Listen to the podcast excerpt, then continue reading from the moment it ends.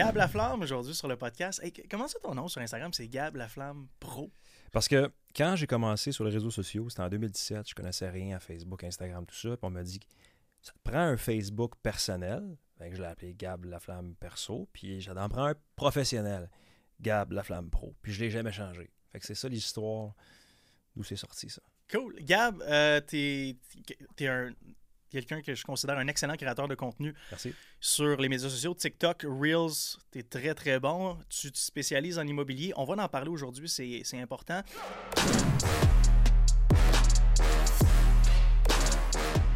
C'est drôle parce que quand j'ai invité PC Jolicoeur, la première chose qu'il m'a dit, c'est Colin, je check tes Reels, c'était même pas ça l'immobilier.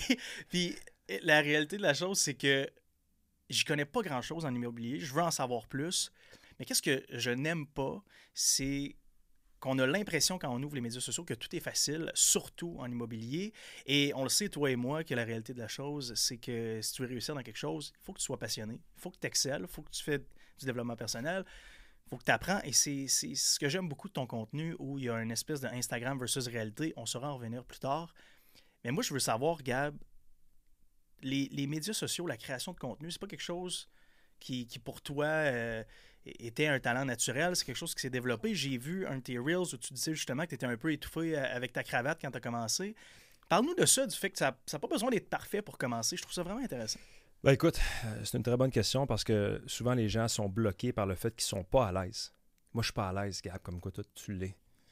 Et là, je leur dis que en mars 2017, quand j'ai fait mon premier vidéo, je pense que c'était autour du 20-23 mars, ça m'a pris peut-être un 4-5 heures de pratique pour faire une vidéo de 30 secondes qui est disponible justement sur ma chaîne YouTube. Euh, j'ai une chemise mauve, puis je bien en cravate. Je parle comme un robot, comme un républicain. J'ai pas de. J'ai pas mon identité à moi. Je parle vraiment comme s'il fallait que je fasse une présentation en politique, alors que j'ai pas encore ajouté ma couleur. Et puis j'ai pas pris mon rythme, puis ça a l'air scripté, puis c'était difficile, puis j'étais nerveux, puis je suais. Fait que quand les gens disent Ouais, sont vraiment bons tes vidéos, ben, je leur dis écoute, il y a des milliers d'heures de pratique. Un. Il a fallu que je casse la glace au départ, que je me regarde puis je dise je me trouve pas bon. Par la suite, je me suis pris un coach pour parler en public, un coach pour être devant la caméra puis de savoir quoi faire dans la caméra. Puis quand il y avait des gens qui faisaient du contenu que j'admirais, j'allais les voir, je leur posais des conseils. C'est un, travail qui est graduel, mais à la base, j'étais pas bon. J'avais aspiration à le faire. Je rêvais d'être capable de faire une vidéo, mais je savais pas comment. Fait le premier conseil que je donne aux gens, c'est juste de se lancer. Si tu aimes le domaine sur lequel tu veux faire une vidéo, fais-le. Puis ta, passion va transparaître à travers la vidéo. Puis les gens, ils veulent de plus en plus d'authenticité. Moi, je parle vite, je mange mes mots, je m'enfarge. Je dis tout le temps aux gens, moi, je le garde. Quand j'ai des erreurs dans mes vidéos, je les garde. Puis les gens m'écrivent, me disent, c'est le fun, t'es pas parfait. Fait que je dis, ce que les gens aiment, c'est juste qu'ils ont l'impression que je suis dans la même pièce qu'eux en train de leur parler d'un sujet, mais c'est à travers la vidéo. Fait que les gens me disent Ouais, mais moi j'ai un accent. C'est merveilleux que tu aies un accent. Ça va être ta couleur. Exact. Tu parles pas vite. Euh, mais moi, je suis introverti. Je dis Écoute, les gens que moi je suis personnellement, c'est des gens qui sont introvertis sur les réseaux sociaux. Moi, j'aime mieux ça. ça. me calme, ça m'apaise. Je les écoute davantage. Fait que si tu es introverti, tu écoutes ça. Si tu as un accent, si tu pas à l'aise, c'est toutes des, bonnes excuses pour le faire parce que comme ça, tu vas avoir ta propre couleur. Je trouve ça bon. Qu'est-ce que tu as dit? Ou, euh, quand tu as commencé, tu sentais que tu étais moins à l'aise, tu rêvais de faire ça et que tu t'es pris un coach pour t'aider à parler en public, tu t'es pris un coach, quelqu'un qui peut t'aider, te mentorer pour parler devant la caméra. C'est bon ce que tu dis. Guys, ceux qui nous écoutez, c'est si vous voulez atteindre vos objectifs, s'il vous plaît, entourez-vous de monde qui sont déjà là. Ayez pas peur de poser des questions. Même moi, je veux plus d'informations en immobilier. C'est ce que je disais à Gab tantôt. Ben, j'invite Gab, sur mon podcast, je veux apprendre, j'invite les meilleurs. C'est parce que ça prend une certaine humilité. Il faut que tu sois capable de dire je ne suis pas bon dans tel tel domaine, je vais aller chercher les ressources. Donc ça c'est la première chose. Et la deuxième chose, les gens des fois sont gênés. Mais je suis gêné de demander de l'aide. Mais tu sais, je pense qu'il faut, il faut mettre cette peur-là de côté puis dire bon, il y a une courbe d'apprentissage qui peut prendre 4-5 ans. Qu'est-ce que je peux faire à court terme dans la prochaine année pour vraiment faire des pas de géant, puis à l'intérieur de peut-être un an ou deux, de venir exceller dans ce que je veux faire. Bon, parfait. Qu'est-ce a comme ressources? Ah, il y a tel livre, il y a telle chaîne YouTube, il y a tel coach, il y a tel cours. Je prends ça, je me lance à 100% puis après ça, j'exécute. Puis c'est certain à 100% peu importe le domaine, que ce soit l'investissement immobilier, l'investissement boursier, apprendre une langue, peu importe, l'entrepreneurship. Tout ça, c'est des habiletés qu'on peut acquérir si on va aller chercher les ressources. Puis les ressources sont là. là. On s'entend là, sur YouTube, tu tapes n'importe quel sujet. En ce moment, tu peux apprendre à faire un changement d'huile en 15 minutes. Exact. Puis si après ça, tu veux stepper up, tu essaies de trouver un mentor. Tu essaies de trouver une personne qui a déjà passé par où tu veux aller. Tu l'approches, tu t'organises pour être dans la même pièce que lui ou elle. Puis après ça, c'est- c'est facile le succès, la voie- le succès dans peu importe le domaine qu'on choisit. Il faut juste se dire, bon, qu'est-ce que je dois faire? Qu'est-ce que je dois apprendre? Quelle personne je dois rencontrer? Comme toi, tu as parlé que tu voulais qu'on se rencontre pour qu'on parle d'immobilier. Bien, ça, c'est une façon proactive d'arriver un jour à peut-être investir en immobilier ou peut-être que pas. Ça- ça- mais au moins, tu auras la ressource. Tu pourras me texter, hey, Gab, on peut aller luncher, parler d'immobilier? On va dire, ah, ouais, pas de problème, on va y aller. Fait que tu, tu vas avoir créé ce lien-là. Fait que des fois, c'est juste de créer des liens avec des personnes qui, qui sont là où on veut être. Ou même plus loin que ça, les affaires, c'est beaucoup les contacts puis rendre des services à d'autres mondes. C'est Pour 100%. créer des relations. Si j'ai des chums, moi, dans d'autres dans d'autres sphères entrepreneuriales qui veulent se lancer en immobilier, qui n'ont pas de contact. Puis même moi, je me lance pas en immobilier. Le fait que je t'ai dans ma liste de contacts, puis je te fais une introduction, je viens de faire euh, deux pierres d'un coup. 100% Je te rends service, je rends service à mon chum. 100% Boom. 100% Fait que c'est aussi ça, faire des contacts. Euh, 100 C'est exactement ça. 4-5 heures pour faire une vidéo de 45 secondes. Je veux dire, c'est qu'est-ce qui. Comment tu fais pour, pour garder la, les- les- la boule active après ça, pour continuer de le faire, de ne pas perdre la motivation, l'énergie, man? T'sais, Tu voulais vraiment faire des vidéos. Pourquoi? Oui. Parce que, en fait, c'est que euh, j'ai une nature assez perfectionniste. Puis moi, je, prends beaucoup de temps avant de maîtriser quelque chose. Je peux avoir une courbe d'apprentissage pendant six mois que le monde, il tabarouette, il, il n'arrache. hein. Mais après le six mois, là, ça peut être le contraire. Je peux accélérer. Donc, euh, ma façon d'a- d'acquérir des habiletés, c'est extrêmement lent jusqu'à temps que je le maîtrise, puis ça allait vraiment vite. Pourquoi je te dis ça, c'est que il y a des gens qui pourraient commencer à apprendre un certain domaine, une habileté. Ça va pas assez vite. Ah, je prends des cours pour apprendre. J'ai des amis qui apprennent, ils prennent des cours de guitare. Ça fait un mois, Ah, je vais abandonner, c'est trop dur. Je dis, non, ben, donne-toi au moins un an ou deux. Fait que c'est la même chose pour la création de contenu ou le marketing ou la vente, par exemple. Tu acquérir des habiletés pour vendre ou vendre dans une autre langue. Ah, je suis bon en français, mais je suis pas assez bon en anglais pour vendre en anglais. Peu importe l'habileté en affaires, ça peut être extrêmement long. Fait que moi, je me suis dit, bon, premier mois, mars 2017, je suis pas bon. Mais je veux devenir bon et je sais que je vais l'être. Parce que moi, j'ai fait des études à l'université, j'ai fait un bac puis de maîtrise. Ma maîtrise, c'est extrêmement difficile Dans quoi? en finance. J'ai fait un bac maîtrise en finance. Après ça, j'ai fait un CFA aux États-Unis, un diplôme de trois ans d'analyse financière certifiée. Tout ça, c'est extrêmement dur. Le- la maîtrise et le CFA. Je voulais abandonner, je voulais abandonner, je voulais abandonner. Je continuais pour, pour réussir puis avoir mon diplôme. Donc, je me, je me rappelais toujours, OK, toutes les fois que j'ai voulu abandonner parce que c'était dur, parce que je n'étais pas bon, il y a eu ça, ça, ça, ça, ça. Je me basais là-dessus, je me disais, bon, je suis pas bon comme pour faire de la création de contenu, mais un jour, je vais peut-être maîtriser, puis peut-être un jour, je vais exceller.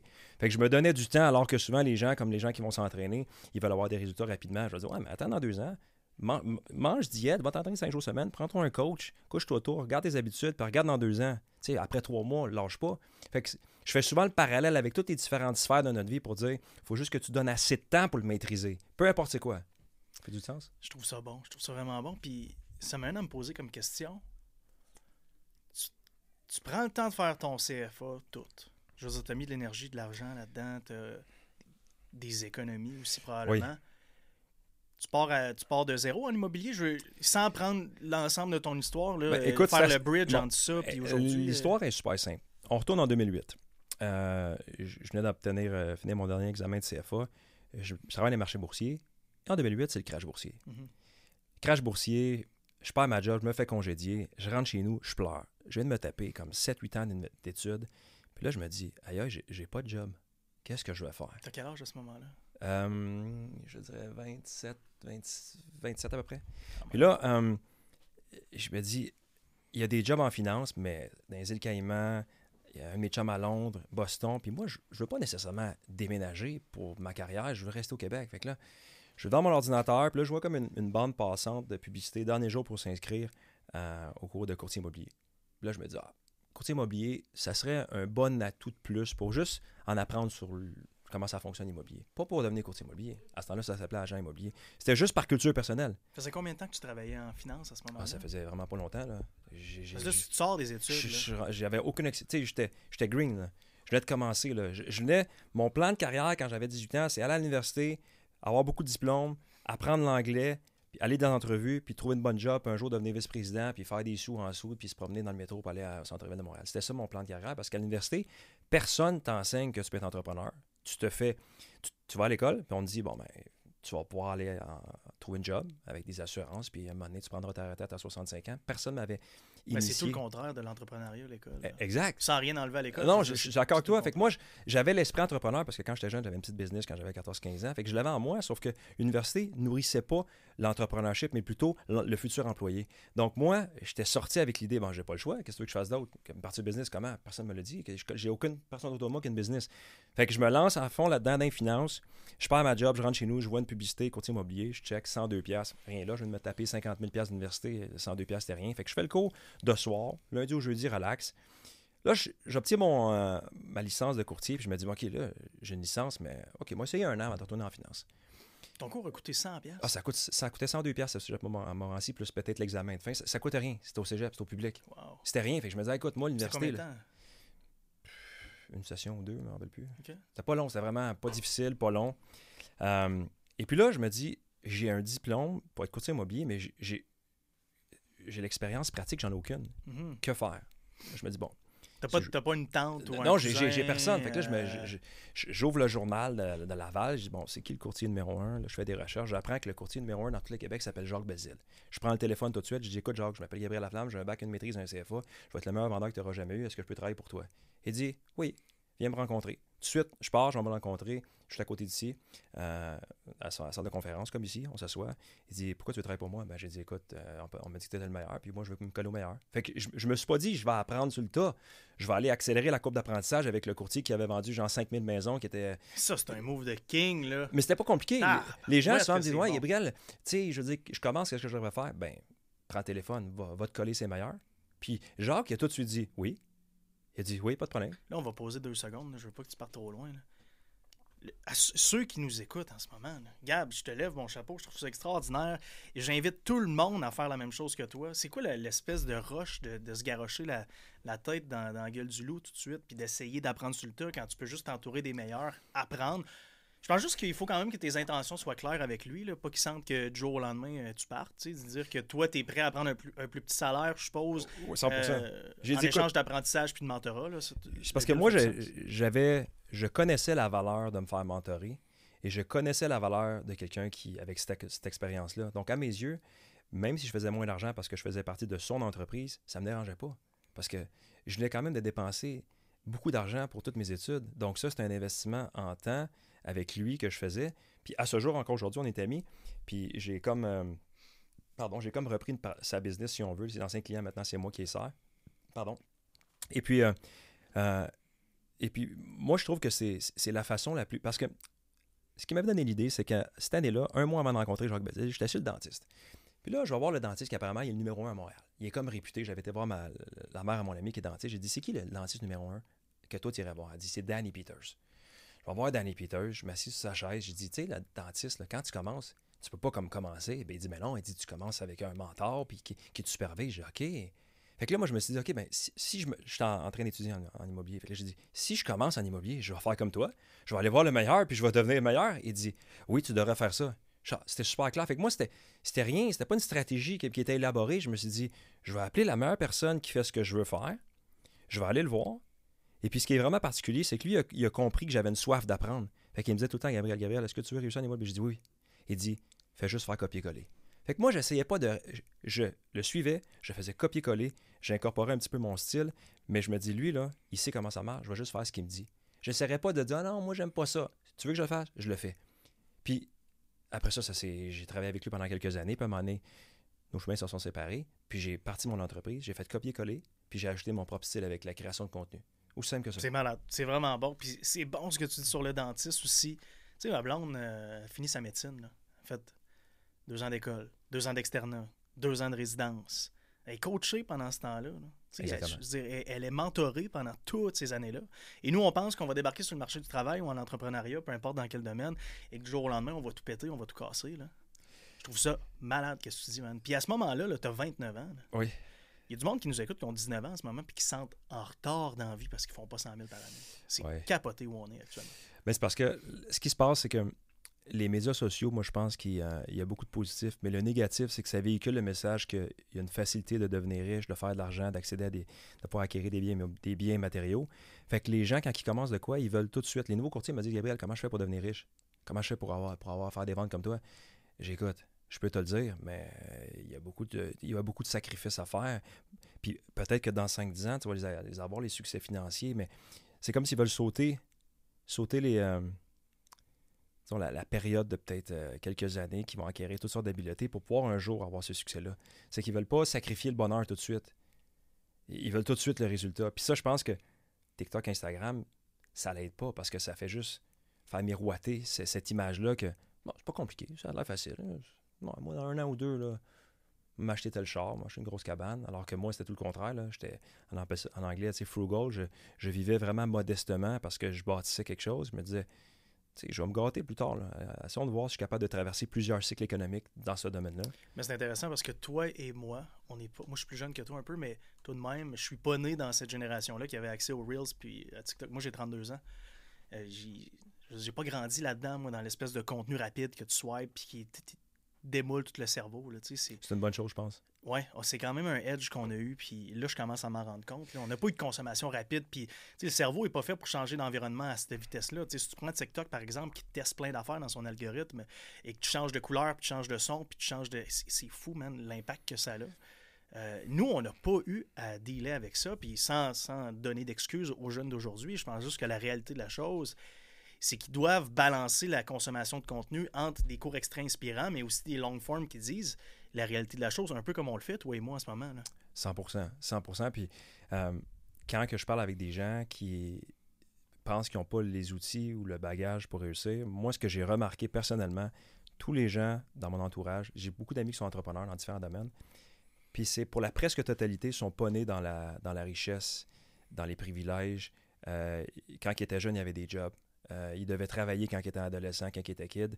Puis c'est le fait qu'ils ont dû travailler jeunes puis qu'ils l'ont pas eu facile qui fait en sorte qu'aujourd'hui, ils ont un succès. Parce que s'il y avait eu tout facile, vite, il n'y aurait pas eu la hargne ou l'éthique de travail ou ce que ça prend pour avoir du succès parce qu'il n'y aurait pas eu faire des sacrifices à ce point-là, ça aurait été trop difficile. Fait que moi, je leur dis Ah oui, tu as eu une enfance difficile, tu as vécu dans la pauvreté, tu viens d'un autre pays, c'est c'est merveilleux. C'est des bons outils. C'est un tremplin pour t'aider à avoir du succès. Au lieu de le voir négativement, moi, je le vois comme de façon extra positive. si tu m'avais dit, ah, OK, moi, quand j'étais jeune, je jouais au polo, puis au cricket, puis euh, au golf, puis euh, mes parents me payaient l'université aux États-Unis, puis on faisait du, euh, de la planche à voile, du bateau à voile. OK, c'est bien, mais les chances que tu es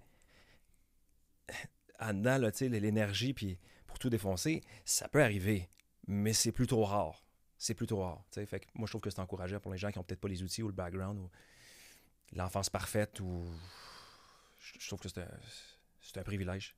C'est un privilège. bon, j'aime ça. Puis parlons-en de Instagram versus la réalité dans, dans le monde de l'immobilier, parce que si j'ouvre TikTok, euh, je peux te pointer du doigt bien du monde qui, font euh, miroiter que tout, est facile, puis on vend des formations, puis suivez nos formations, puis euh, dans une couple de jours, vous allez vous acheter un triplex, puis t'as pas besoin d'avoir une bonne code de crédit pour t'acheter de quoi, puis t'as pas besoin de mettre de dépôt, puis c'est comme tout est tellement glorifié. Moi, je le sais, là, si tu veux réussir dans un domaine, il faut que tu sois passionné, il faut, faut que tu aies la hargne dont tu parles, il faut que tu aies envie de travailler fort, il faut que tu aies envie de te défoncer.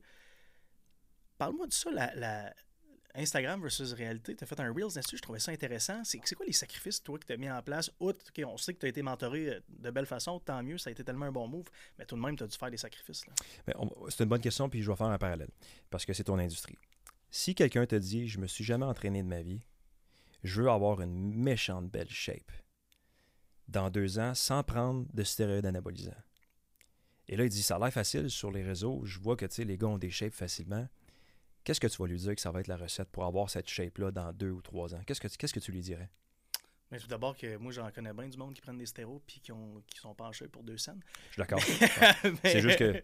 La, fondation, euh, tu sais, la fondation, c'est le sommeil. Euh, sais, la, gestion du stress, l'alimentation, oui. euh, calories in, calories out, euh, l'effort. exact.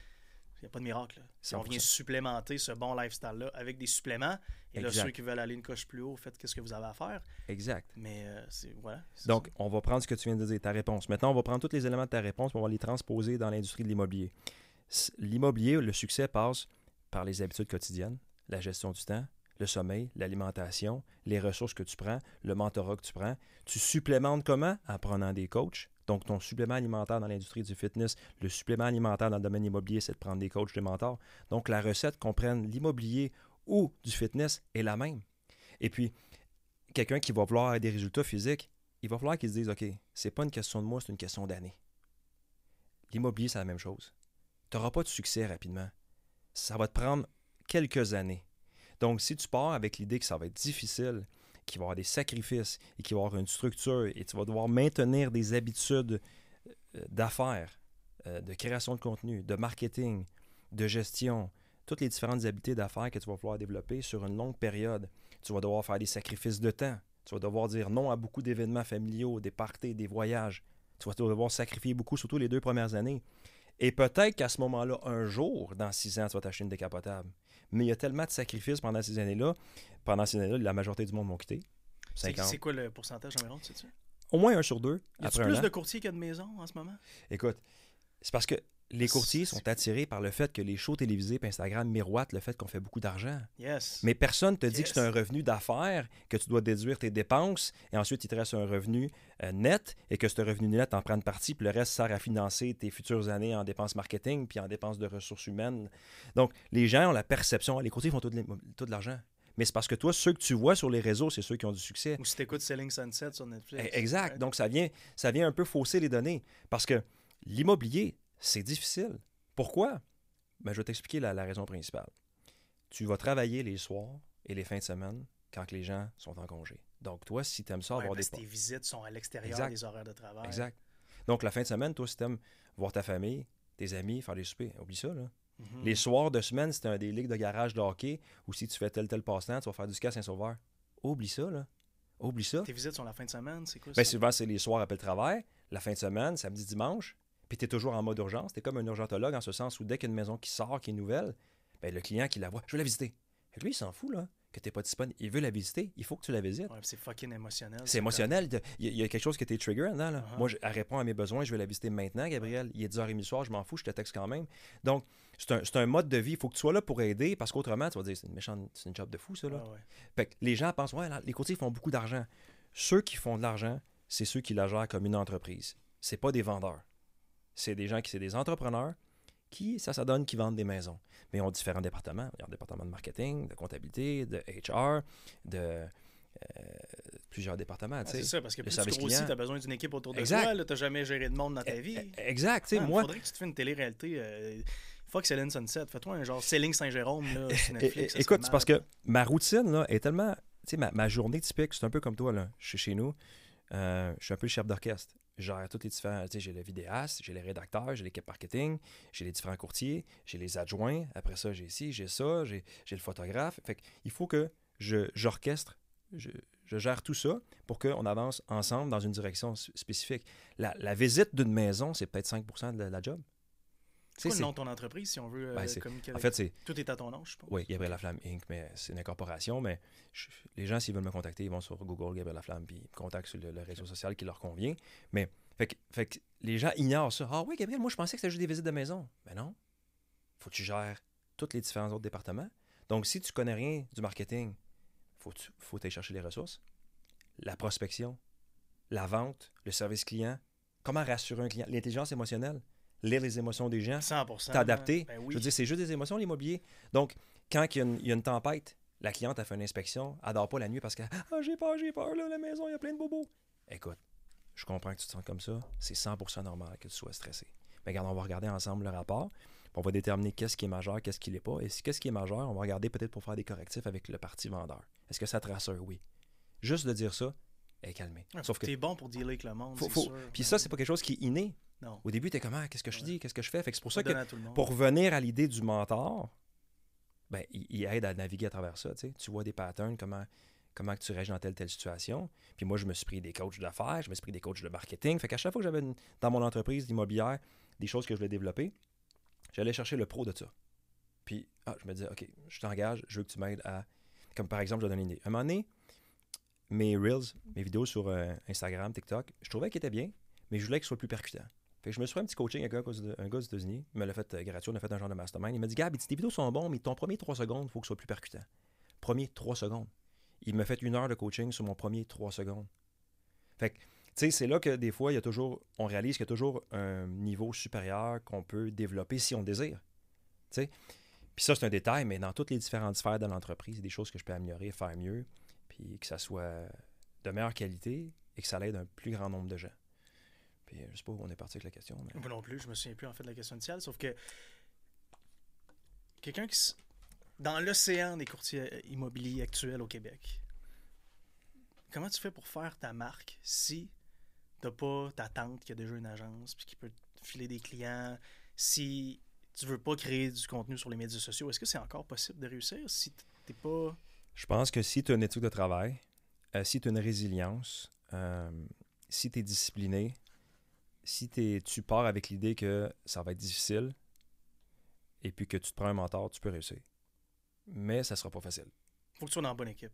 Faut que tu sois dans la bonne équipe. Soit, si par exemple, tu commences dans l'industrie puis tu es une personne, exemple, toi, tu partirais comme courtier. Mm. L'avantage, c'est que tu as un large réseau.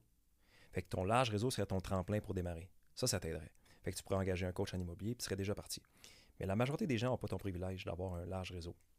Donc, pour réussir, il faut être prêt à euh, avoir une année ou deux pour démarrer qui va vraiment être difficile. Puis par la suite, avoir un peu de traction, mais ça ne sera pas facile. Les gens pensent que c'est facile. Si c'était si facile, il n'y aurait pas un courtier sur deux qui abandonnerait après un an. Tu sais, les gens ne connaissent pas les statistiques, les écoles n'en font pas publicité de ça. Après cinq ans, je pense que 80% des gens ont quitté. Principalement parce que ça a trop un coût d'opportunité élevé. Toutes les fois que tu as dû dire non à ça, non à ça, non à ça, non à ça, sais, quand, je suis rentré pour faire le podcast, là, une minute avant, j'étais avec un client qui me disait Gars, faut que je te parle, faut que je te parle, je vais à ma maison, le moment bon, donc on est prête, c'est là, là, faut que je te parle là, là. J'écoute, je comprends ce que tu me dis. Je fais le podcast, en sortant, je t'appelle en priorité. Tu sais, c'est l'urgence. faut que tu sois prête à gérer avec l'urgence. Si tu as un enfant qui joue au hockey, au soccer, si tu as une blonde qui. Peu importe ta vie, tu vas avoir des sacrifices, des coûts d'opportunité qui vont vraiment être élevés. Faut que tu en sois conscient quand tu commences. De la même façon que toi avec ton entreprise, c'est sûr que tu dis non à beaucoup de choses c'est certain que qu'il faut que tu priorises certaines choses, puis ton cercle, il se rapetisse parce qu'il faut que tu sois laser focus. c'est un beau domaine, euh, mais qui demande quand même une belle résilience. Mais en même temps, je te dirais, c'est quoi les chances que je parte une business dans n'importe quel domaine, puis d'avoir du succès? Moi, je pense que tu un restaurant, les chances que ça marche dans 10 ans, qu'ils soient encore ouverts, sont minces. On est d'accord? Tu, tu pars une business de marketing comme ça, oui, ça se peut que tu aies du succès. Mais c'est possible qu'après 4, 5 ans, 6 ans, tu fermes boutique. Tu sais, c'est dur d'avoir une longévité. Fait que, me dire de te lancer. Si tu veux vraiment, tu vas réussir, mais tout va être basé sur l'effort que tu vas y puis la persévérance, la discipline quotidienne. Puis moi, j'ai un thérapeute. J'ai un thérapeute que j'appelle comme un coach, que je vois une fois par mois, juste pour rester fort aussi. Parce que je sais qu'il y a un poids de gérer des êtres humains, de gérer une entreprise, quand tu couches le soir, d'avoir toujours la tête remplie de projets, des idées marketing. Fait que j'ai un thérapeute que je vois juste pour m'aider à toujours être bien ici. Parce que si je suis bien ici, je dors. Si la qualité de mon sommeil est bien, ma santé mentale va bien, ma santé physique, c'est ça, là, pour moi, c'est ça le bonheur. Fait que j'essaie de contrôler ce que je peux contrôler pour avoir une plus longue longévité dans mon industrie. Ça fait du sens ou? Puis je consomme des produits. Ben, j'espère que... tu prends du believe parce exact. que tu fuel avec le meilleur gaz. Eh, j'ai pas le choix. Moi, je te dis, là, ça, c'est vraiment, comme tu dis, c'est le gaz. Les habitudes, je pense que aussi, que, on en parlait tantôt de la recette du succès dans, pour être courtier immobilier.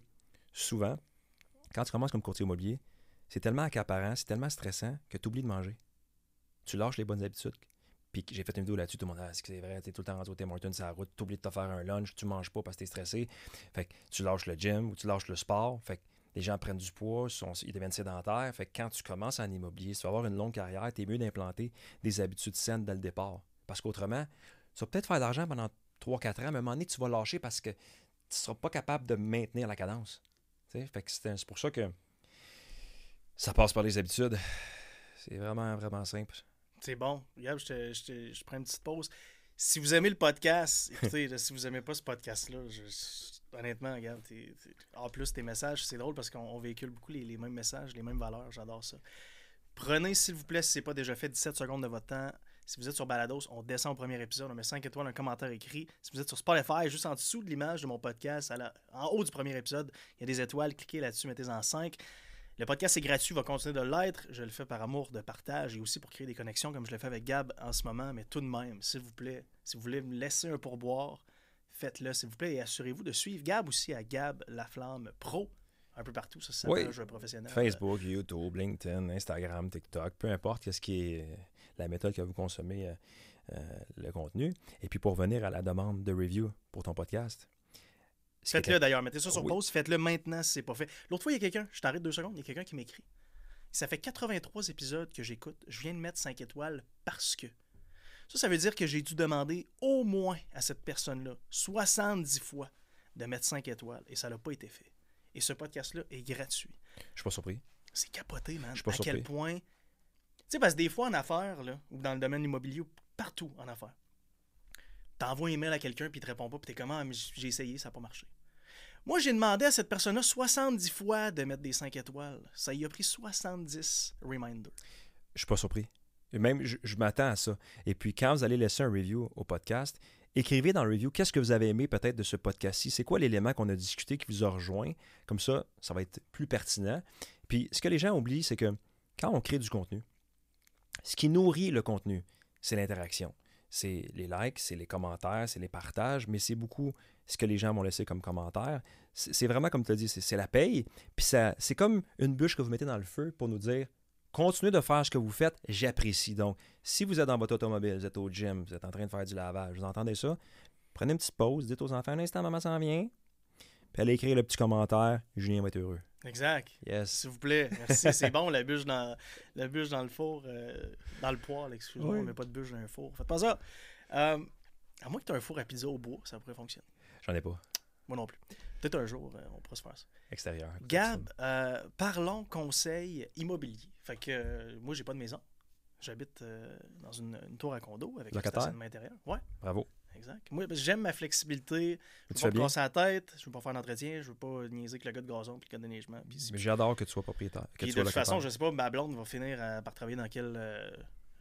Avoir de la mobilité. La mobilité. J'ai euh, besoin de ma flexibilité. Ouais. Pour, pour moi, c'est un sens de sécurité d'avoir ma flexibilité. Pour d'autres, ils ont besoin de leur, leur sécurité d'une autre façon. Moi, c'est ça. Mais je veux savoir tout de même si je voudrais m'acheter une maison. Oui. C'est quoi les erreurs à éviter? Je vais partir de là parce que tu as demandé conseil là-dessus, c'est un peu vague. C'est quoi les erreurs communes qu'on voit? Peut-être les mythes versus réalité de, de s'acheter une maison? Tu sais, quand on monte notre, notre tableau Excel, puis euh, on, on fait nos calculs et tout et tout. Écoute, euh, la première chose. euh, La question est vague, mais je vais la resserrer avec tes réponses. Euh, ce que je peux te dire pour commencer, c'est que les gens souvent ont la perception que tout le monde doit devenir propriétaire. Quand je t'ai demandé est-ce que tu es locataire, tu as dit oui. Moi, je trouve ça merveilleux parce que être propriétaire, c'est pas pour tout le monde. Il y a beaucoup de gens qui sont locataires, investisseurs. J'ai beaucoup de mes amis d'ailleurs. Tous mes amis en finance, c'est beaucoup des gens qui sont locataires, investisseurs. C'est-à-dire que ils louent, puis l'argent qu'ils auraient mis dans une maison, ils l'investissent dans différentes avenues. Donc, pour commencer, c'est pas vrai qu'on doit tous être propriétaires.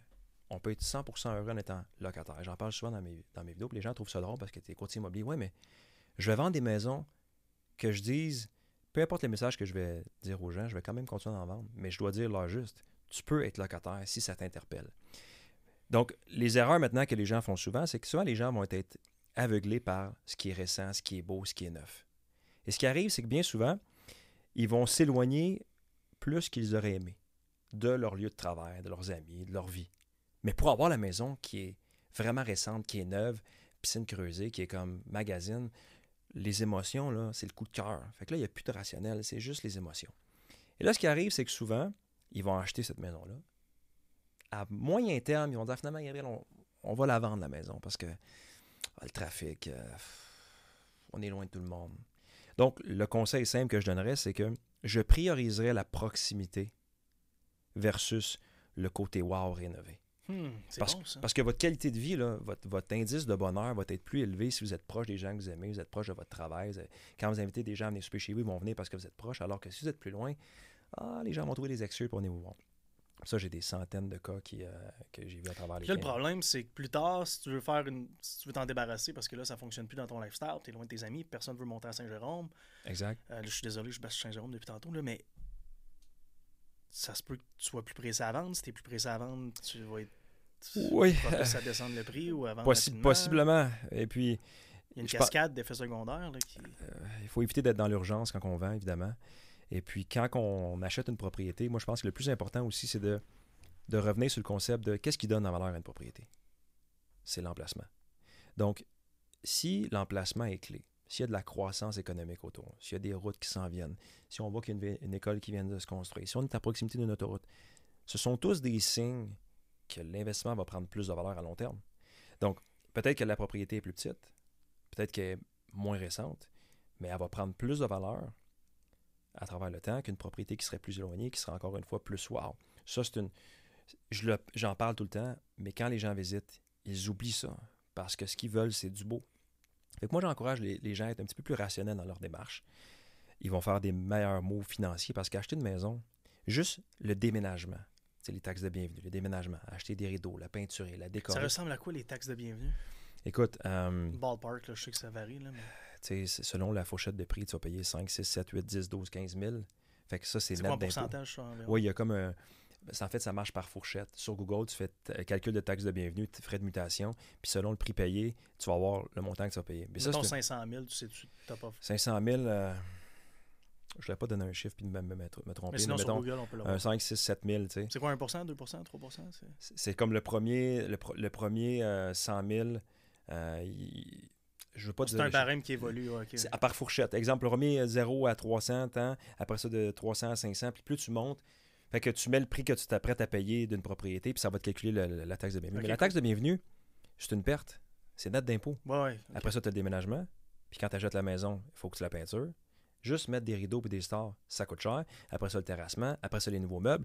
Donc, les gens, souvent, ils vont calculer le coût financier d'acheter une maison, mais ils ne calculeront pas la perte financière de déménager aux trois ans s'ils n'ont pas fait le bon choix au départ. Mhm. Fait que ça, ça va venir Très réduire leur, leur rendement dans- lors de la vente. Ils vont dire, ah, mais j'ai vendu, j'ai fait 50 000. Tu n'as pas fait 50 000. Tu n'as pas calculé tous les frais. Parce qu'avoir une maison, c'est un luxe, là. Puis t'as des taxes municipales scolaires à toutes les Exact. aussi. Donc, tu supportes. Fait que les gens, quand on achète une maison, il faut se dire, je le fais pour ma qualité de vie, pour être heureux, pour vraiment avoir un environnement qui est, qui est paisible pour moi ou mon conjoint, conjointe, ma famille, mes enfants. C'est correct, mais c'est plus pour la qualité de vie. Je le vois comme on fait un voyage pour notre qualité de vie, pour être heureux, puis on achète une maison pour notre qualité de vie. Parce que c'est c'est pas purement du retour sur investissement, une maison. Il y a des choses que tu vas mettre dans une maison que tu vas avoir un retour sur investissement, comme par exemple si tu changes la cuisine, tu fais les planchers ou tu changes la salle de bain. Mais si tu te mets à mettre une, cour arrière de 150 000, malheureusement, le retour sur investissement, il n'est pas un pour un. là. Ouais, cinéma dans le sous-sol. Exact. Toutes les. Toutes les, les- Tu sais, comme moi, j'ai un gym, il m'a coûté 25 000. Quand je vais vendre la maison, je doute que je vais récupérer le 25 000, mais c'était un, be- un besoin à moi. Je me suis gâté, je suis je suis heureux avec ça. Ben, Quand a- Tu vois, PC disait ce matin, acheter une maison, c'est pas un investissement. Non, je pense C'est pas. un compte épargne. Oui, ben, ben, Je trouvais ça bon. En fait, euh, une maison, c'est un luxe. Euh, si, on, si les gens calculaient dans un fichier Excel, lors de l'achat, tous les frais qu'ils ont payés, du jour 1 jusqu'à l'année 20, les rénovations, les taxes, tout ce qu'ils ont investi, puis après ça, ils calculent le retour sur investissement à la toute fin, ils se rendraient compte, Ah, finalement, c'est, c'est, pas, c'est pas autant que je pensais. Parce que Ajoutons à ça, payer la personne pour venir faire le gazon, Exact. payer la personne pour faire Je le le- je le calcule tout là, ouais, les 100%. gouttières, les... L'Hydro-Québec, toutes les affaires que je- moi, je ne sais pas parce que j'ai jamais eu de maison. Puis après ça, le monde sont comme moi, mais je les paye pas, je les fais. Oui, mais ton temps a quand même une valeur. là, puis 100%. Ton indice de bonheur aussi. 100 Et puis, quand tu as une maison, souvent, tu as une superficie habitable un peu plus grande que si tu étais en logement parce que elle est grande. Mais moi, bien souvent, ce que je remarque, c'est que je vais souvent dire aux propriétaires Regardez, vous avez trois étages, vous avez un enfant. Combien de fois vous allez au sous-sol? Jamais. Donc, OK, tu vas payer des taxes pour le tiers de la maison que tu ne sers jamais. Tu vas la chauffer pour le tiers de la maison. Donc, il y, a- il y a beaucoup de frais qui viennent avec la maison qui offriront zéro retour sur investissement. Moi, je les- comprends ce que tu veux dire. c'est- Ouais. purement du- de la qualité de vie. Si tu veux investir, investis dans, dans ton entreprise, dans des compétences que tu vas acquérir, des marchés boursiers, dans toutes sortes d'avenues d'investissement. Mais si, tu penses prendre ta maison pour que ce soit ton seul vecteur de croissance de tes épargnes, je- vraiment pas. J'ai fait un bac, une maîtrise, là, je sais. Là, sans- les gens qui achètent une maison, c'est. On a quelqu'un qui a un CFA ici, là, Ben, qui a de l'expérience en IMO, qui nous dit qu'il. Une maison, Nice. c'est bien, tu sais. Puis Grant Cardone aux États-Unis, il dit tout le temps que lui a toujours été locataire parce qu'il prenait ses sous puis il investissait. Je, je comprends, c'est parce que lui, il diminue l'importance de la qualité de vie quand il dit ça. Sauf que moi, je pense que tu quelqu'un qui il y est a des habitations partout, le gars. Là. Ouais. S'en fout. Fait que, tu sais, par exemple, mon frère, lui, euh, là, il vient d'acheter une propriété, mais pendant de longues années, il était locataire, mais il avait un parc immobilier. Fait que de l'extérieur, les gens vont dire hey, T'es locataire, c'est c'est drôle, hein, t'es t'es encore locataire. Oui, mais j'ai des actifs immobiliers qui prennent la valeur. Et puis, la, la superficie que j'occupe, je l'utilise pleinement, alors qu'une maison, euh, tu l'utilises pas à 100 Fait qu'il y, a- il y a plusieurs. Mais les gens, ils le voient pas comme ça. C'est tellement bon ce que tu dis. je- vraiment, j'aime ça. Les gens, ils voient une maison, le cœur fait boum boum, ils achètent. Ouais. La réflexion, le fichier Excel, le rendement, il prend le bord. Pour la grande majorité des gens. Et c'est correct. Parce que c'est un besoin primaire de se loger. Donc, les gens ne le voient pas comme un investissement. Ils sont contents quand ils le vendent à profit. Mais après ma barre, c'est pour se loger. C'est un besoin primaire qu'ils ont d'avoir, d'être en, en sécurité avec leur famille, puis de vivre des moments joyeux. Mais c'est un luxe. C'est un luxe. Je trouve ça vraiment bon. Tu parlais tantôt des choses qui ajoutent de la valeur à une maison. Tu as passé rapidement sur une cuisine, tu as passé sur les planchers. Euh, C'est ce que tu conseilles, toi, une salle de bain. Je te dirais que quand tu regardes la maison de- de- froidement, bon, si je change la cuisine, je vais un retour sur investissement. C'est peut-être là que c'est plus majeur parce qu'on vit dans la cuisine. On reçoit, on soupe. C'est là que la vie se passe dans une maison. Fait que si on y va en termes logiques, où les gens passent le plus de temps dans une maison, ben, cuisine, salle à manger, c'est là que ça se passe. Les enfants font les devoirs, tu fais la cuisine, tu reçois. Donc, c'est logique d'investir là parce que c'est là que tu vis beaucoup. Donc, tu investis dans la cuisine, ton retour va maximiser, l'investissement va, maximiser, va être maximisé si tu mets de l'argent là. Ensuite, la salle de bain et les planchers. Après ça, c'est des affaires plus minimes comme la peinture. Mais tu n'as pas besoin d'investir au sous-sol massivement. Tu n'as pas besoin d'investir dans les chambres massivement. Tu n'as pas besoin d'investir massivement dans la cour ou dans l'aménagement paysager. Oui, c'est bien de mettre de quoi qui est sympathique, mais si tu investis principalement dans la cuisine, salle de bain, plancher, tu vas maximiser ton retour. Et à l'extérieur, évidemment, c'est toiture, fenêtre. Et puis, quand les gens investissent dans une maison, que ce soit à l'intérieur ou à l'extérieur, c'est que souvent, ils sont dans l'émotion. On va prendre la piscine à 75 000, le spa, la remise, la clôture. Deux ans après, ils m'appellent, Gab, on veut vendre. Fait qu'ils l'ont mis sur le coup de l'émotion en disant c'est clair qu'on déménagera jamais d'ici. Deux ans après, les, les gens vendent. Fait que je pense que ce qui arrive de nos jours, c'est que les gens, ils surestiment le nombre d'années qu'ils vont rester dans la maison. Hmm. Ils oublient que de nos jours, la vie va vite. Les gens changent de job. Ils se séparent. Des, nouvel- des nouveaux amours. Un nouvel enfant. Ah, une promotion dans une autre ville. Fait que la, la durée moyenne de détention est beaucoup plus, plus courte qu'elle l'a été sûrement dans les années 80-90. Donc, je pense que les gens, quand vous faites des décisions de rénovation, vous devez regarder l'horizon. Est-ce que j'ai vraiment l'intention de rester ici à long terme? Si oui, vous pouvez en mettre un peu plus. Mais autrement, soyez plus conservateur parce que sinon, c'est une perte directe. Puis je vois ça là, chaque semaine.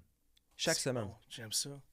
J'aime ça. Tu, écoute, tu, tu lèves des points auxquels j'avais même pas pensé. Puis je me suis posé la question, le louer versus acheter. Puis j'aurais sorti mon tableau Excel pour le faire, le calcul. Mais même là, tu as sorti des affaires auxquelles j'avais pas pensé. Dans le sens que, OK, si j'ai un condo actuellement de 1500 pieds carrés, puis je déménage dans une maison de 3000 pieds carrés, il faut que je la chauffe. Exact. Ta meuble. Ouais, il faut que tu aies un meuble aussi. Là. Tu veux pas avoir euh, six chambres vides. Puis t'as une cour. T'as une cour, exact. Puis là, tu vas te sentir obligé de l'utiliser. Ouais. Mais toi, est-ce que tu as le goût de l'utiliser? Là, tu achètes des meubles pour la cour. Exact. Puis les, cours vont les- les meubles vont coûter cher. La maison va être belle. Fait que tu vas acheter des meubles qui vont être beaux. Mais là, tout ça, c'est en, en- dollars net après impôt que tu vas dépenser. Ouais, exact. Fait que c'est clair que c'est pas. Quand les gens vont la vendre dans 10 ans, ils diront pas, le- ils calculeront pas le coût des meubles dans la maison.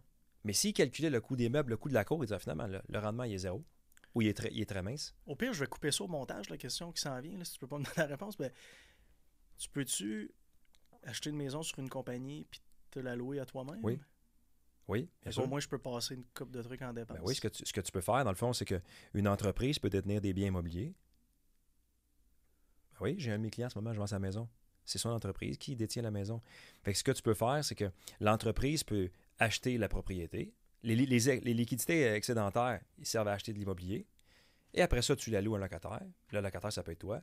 Évidemment, il faut que tu la loues à un, Un prix raisonnable. un prix là. raisonnable, mais le point, c'est que toi, tu peux demeurer locataire et tu peux conserver le bien dans ton, dans ton incorporation puis déduire des dépenses qui vont être attachées au bien immobilier. Je préfère ça dans ma gestion privée ou ça prend une compagnie opérante, tu sais-tu? Ben, écoute, tu peux le faire de différentes façons. Tu pourrais acheter, euh, Believe pourrait acheter euh, un local commercial, tu es d'accord? Ouais. Elle pourrait acheter aussi euh, une résidence personnelle qui serait un- une forme d'investissement. Tu sais, comme exemple, des milliers de dollars dans un compte. Bon, on va le mettre en- à la bourse à long terme. Ça, ces liquidités-là, on n'aura pas besoin. Ou on le fait dans un placement, tel type de placement. Mais tu peux choisir de prendre une certaine partie des liquidités et acheter une maison et puis qui, qui, qui rapporte un certain revenu. Tu peux décider de séparer avec une nouvelle incorporation. Pourquoi? Parce que Believe et tu tu veux peut-être pas mettre l'actif, l'immobilier à- risque, ouais. mais sauf que tu peux très bien le faire. Puis moi, j'ai pensé le faire, mais Ah. quand je l'ai fait, les taux avaient monté. Fait que cette année, j'ai failli faire ça. J'ai failli la, la rouler dans une incorporation pour devenir locataire, pour sortir mes liquidités, puis pouvoir les investir. Parce que je sais que mes liquidités que j'investirais ailleurs me rapporteraient beaucoup plus que ce que j'ai dans ma maison. Parce que ce qu'il ne faut pas oublier, c'est que les gens, ça c'est un, un sujet assez, euh, assez intéressant, je J'ai trouve une autre question après pour ça, c'est qu'on va faire un scénario que toi, tu as une maison qui vaut 600 000 OK? Mais il te reste seulement 200 000 d'hypothèque. Donc, tu as 400 000 d'équité. Il y a plusieurs personnes qui vont dire Moi, là, ce 400 000-là, je fais rien avec. Moi, je veux juste payer ma maison plus vite. Je veux bien dormir. Ils veulent pas générer, de la croissance. Il y a beaucoup de gens qui vont dire Moi, je veux prendre ce 400 000-là, une partie de ce 400 000-là, puis le refinancer, aller le chercher, d'aller l'investir. Par exemple, tu dis sur le 400 000 d'équité, qui est pris dans ma maison qui fait 0% ou très peu, là, je vais prendre 200 000, je vais l'investir sur le S&P 500 dans un fonds indexé en bourse, puis je vais le laisser là pendant 20 ans. Fait que dans le fond, je laisse dans la maison, je fais zéro, je le prends, je l'investis en bourse. Fait que je roule, je, prends l'équité puis je fais faire des petits à l'équité à l'extérieur de la maison. Sauf que ça, ça prend une éducation financière parce que les gens vont dire Ah, c'est ben trop ton affaire, là, c'est ce qui arrive là-bas. Un horizon à long terme, au lieu de laisser la maison, tu le places. Fait que l'idée, c'est que si tu achètes, souvent les gens n'ont pas cette conception. Ils disent Ah, moi, ma maison est payée, comment qu'elle vaut 800 000 Tu es conscient que ton 800 000, même à 8% tu ferais 8 x 8, 64 tu pourrais faire un méchant beau rendement, puis peut-être prendre ta retraite, tu aurais un revenu passif qui viendra chaque année, tu n'aurais même plus besoin de travailler. Fait que l'idée, c'est que quand on investit, il faut regarder est-ce que tout mon équité génère un rendement ou est-ce que en ce moment j'ai quelque chose qui dort? Fait que l'idée, c'est, c'est, pas laisser l'argent dormir. Pour une première propriété, mettons, moi, là, je me prends moi comme exemple parce que je, trouve ça cool d'acheter une maison avec une compagnie, puis ensuite au moins de passer des dépenses de rénovation, de, de d'aménagement, pour éventuellement, potentiellement la louer à quelqu'un d'autre, probablement. Par contre, il y a des programmes au personnel pour les achats de première maison. Est-ce que ça vient débalancer les avantages possibles de.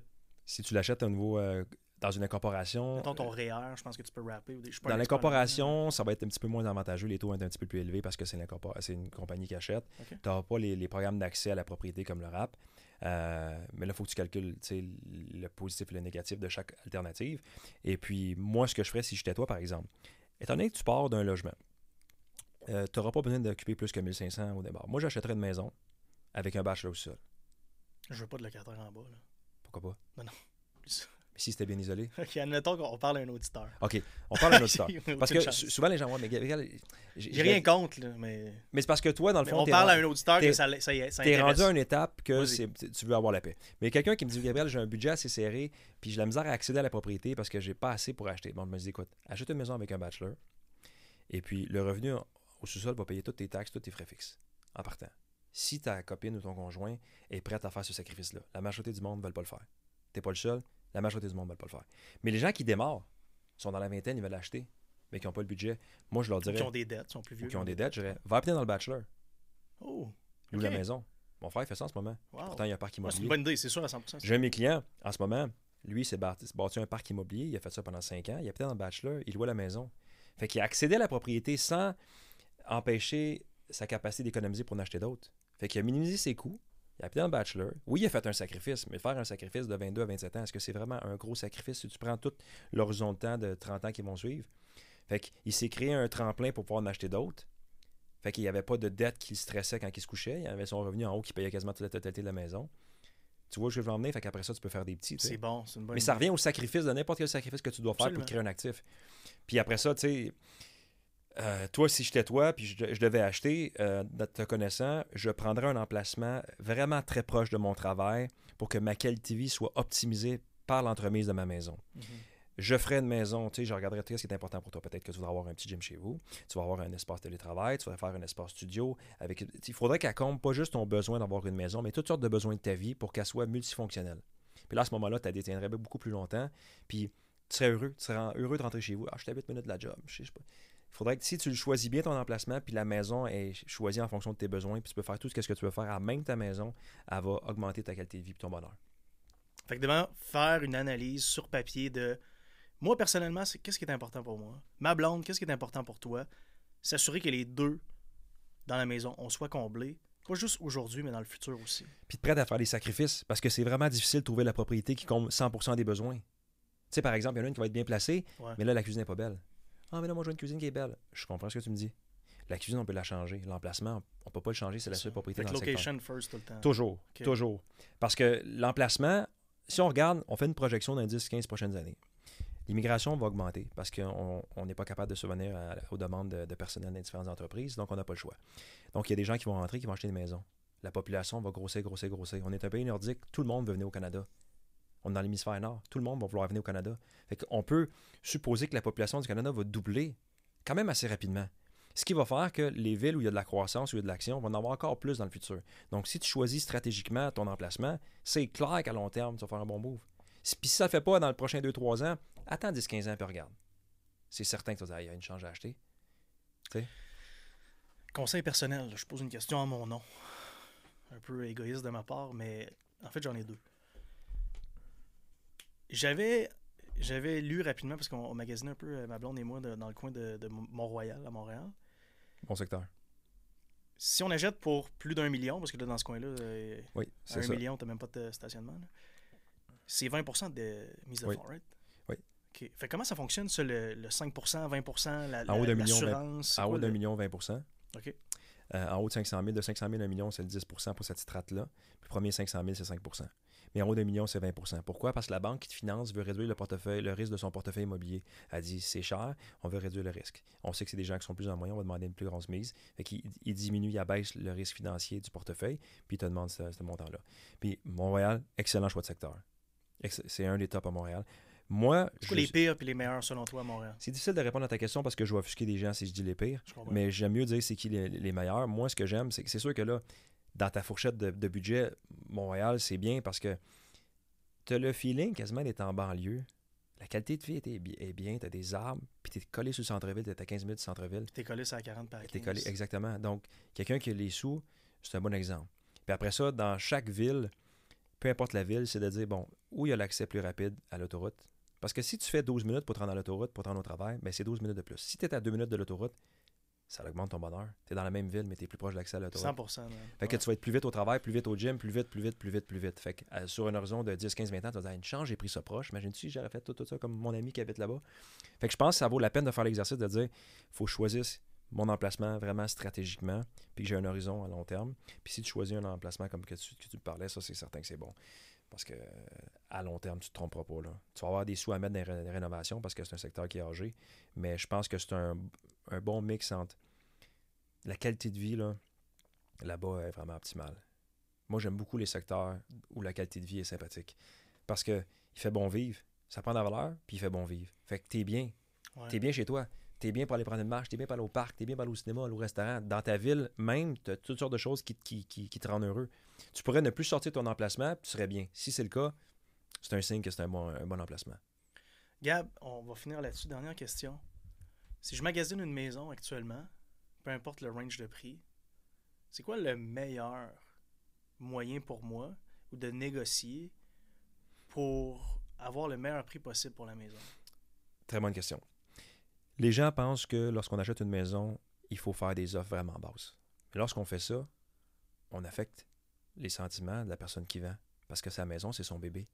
Si on fait une offre agressive, malheureusement, ça marchera pratiquement jamais. L'eau balée, c'est vraiment pas une bonne Non, stratégie. ça, c'est pas une bonne stratégie parce qu'il y a un être humain derrière une maison. Donc, la meilleure façon de réussir à avoir un bon prix, c'est lorsqu'on visite la propriété puis qu'on réussit à croiser les propriétaires, d'établir un contact. Parce que les gens vont vouloir vendre à des êtres humains qui sont gentils, qui apprécient leur maison. Je fais une vidéo en ce moment justement sur YouTube. Je tourne vendredi prochain. Ça s'appelle le guide du visiteur pour avoir une, une transaction réussie. Puis je parle de toutes les erreurs et les choses à faire pour réussir à acheter une maison. Donc, tu établis le contact avec la personne qui vend. Juste du positif, le sourire. Puis on souligne les choses positives dans la maison. Et J'ai vraiment aimé ce que vous avez fait. Attends une minute, là. Moi, je suis. T'es mon courtier. Je suis courtier. Je me présente. Moi, je- vais rencontrer le vendeur? C'est possible qu'il soit là. Parce que bien souvent, il n'est pas là, mais ça se peut qu'il soit là. Par exemple, il est en télétravail. Il va dans la maison. Hmm. Tu me suis? Ou par exemple, il y a trois enfants, puis tu viens sur l'heure du souper. Il va dire Écoute, je, je serais sorti, mais j'ai mes enfants. Ou c'est la fin de semaine, tu es venu une première visite, puis là, tu vois la fin de puis tu le croises. Tu sais, t'arrives, puis il te laisse visiter la maison seule, mais tu le croises dans l'entrée. Il sort avec son véhicule. Hey, je écoutez. Fait que les gens vont minimiser l'impact de, de, de l'humain derrière la transaction. Mhm. Donc, alors moi, ce que je fais, c'est qu'on va toujours préparer le terrain. Même si je ne sais pas encore si toi, tu l'as vu, la maison, ben, on va préparer le terrain avec la personne pour que les gens se rappellent de nous. Là, quand on, on va faire une offre d'achat, la très grande majorité des courtiers, des gens vont présenter ça courriel. Ben, moi, je vais présenter en personne comme dans l'ancien temps.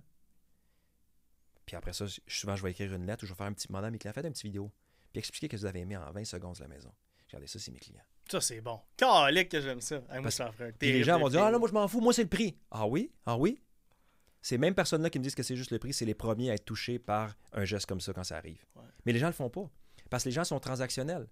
Puis dans le monde des affaires, comme dans l'immobilier, il ne faut pas oublier qu'il y a toujours des êtres humains de l'autre côté de la transaction. Donc, on établit un bon, lien en partant. Quand on présente, je le présente en personne. Et mon argumentation est toujours basée sur j'adore leur maison, je l'aime, mes clients l'aiment, ça sera un privilège que vous leur passiez le flambeau.